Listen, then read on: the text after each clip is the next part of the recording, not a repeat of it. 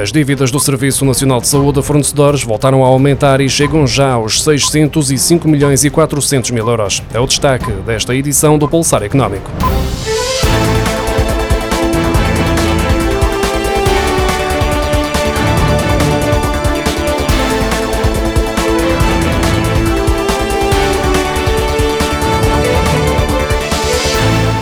As dívidas do Serviço Nacional de Saúde aos fornecedores aumentaram 119 milhões e 500 mil euros em junho e já ascendem a 605 milhões e 400 mil euros, de acordo com os números divulgados esta terça-feira pelo Conselho Estratégico Nacional da Saúde. A mesma entidade, que reúne oito associações do setor da saúde e representam mais de 4.500 empresas a operar em Portugal, acrescenta que as dívidas por pagar há mais de 90 dias aumentaram em 454 milhões de euros desde o início do ano e fazem temer pelo valor total da dívida do SNS. O Conselho Estratégico Nacional da Saúde acrescenta ainda que não é aceitável que o Estado e o Serviço Nacional de Saúde se financiem crescentemente nos fornecedores e apela para que o Governo equacione a apresentação de um orçamento suplementar para 2021, onde estejam devidamente contempladas as reais necessidades correntes do SNS, o cumprimento atempado dos compromissos financeiros e um plano para recuperar a atividade assistencial e reduzir as listas de espera que se têm acumulado e penalizam gravemente o acesso dos cidadãos aos cuidados de saúde.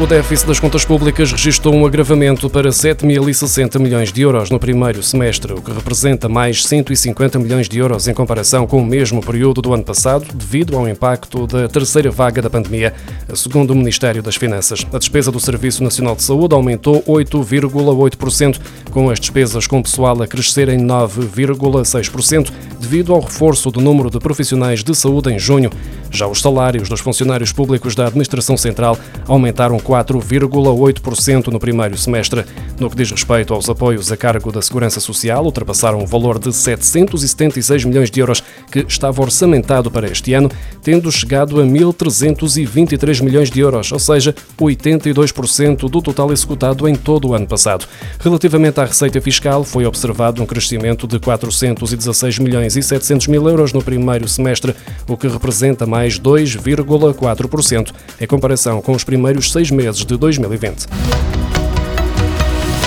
As exportações de bens aumentaram 49,1% no segundo trimestre, em comparação com o mesmo período do ano passado. Também as importações registaram um aumento, neste caso, de 46,3%, segundo a estimativa rápida do comércio internacional elaborada pelo Instituto Nacional de Estatística. Se a comparação for feita com o segundo trimestre de 2019, as exportações registaram um aumento de 3% e as importações diminuíram 3,2%. Estes valores indicam que as exportações conseguiram não só recuperar do impacto da Covid-19, mas também superar o nível pré-pandemia, pelo menos para já, uma vez que não se sabe se este aumento é temporário por compensação do baixo nível de trocas comerciais no ano passado.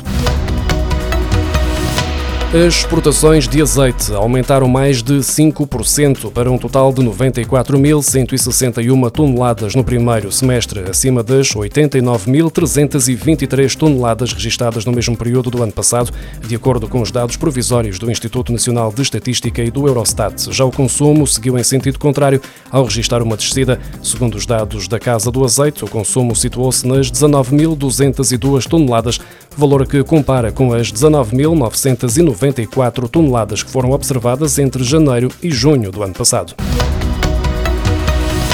As viagens turísticas de residentes em Portugal com destino ao estrangeiro caíram 89,5% no primeiro trimestre e as viagens em território nacional diminuíram 53,3%, segundo os dados do Instituto Nacional de Estatística. Entre janeiro e março, o contexto pandémico continuou a afetar severamente as viagens turísticas de residentes, tendo sido realizadas 1 milhão e 600 mil viagens, o que correspondeu a uma variação negativa de 57,6%. No período em análise, o principal motivo para para viajar foi a visita a familiares ou amigos, com um total de 750.700 viagens, o que representa uma queda de 48,8% em comparação com o primeiro trimestre do ano passado. Já o motivo lazer, recreio ou férias correspondeu apenas a 415.800 viagens, o que significa uma queda de 72,7%.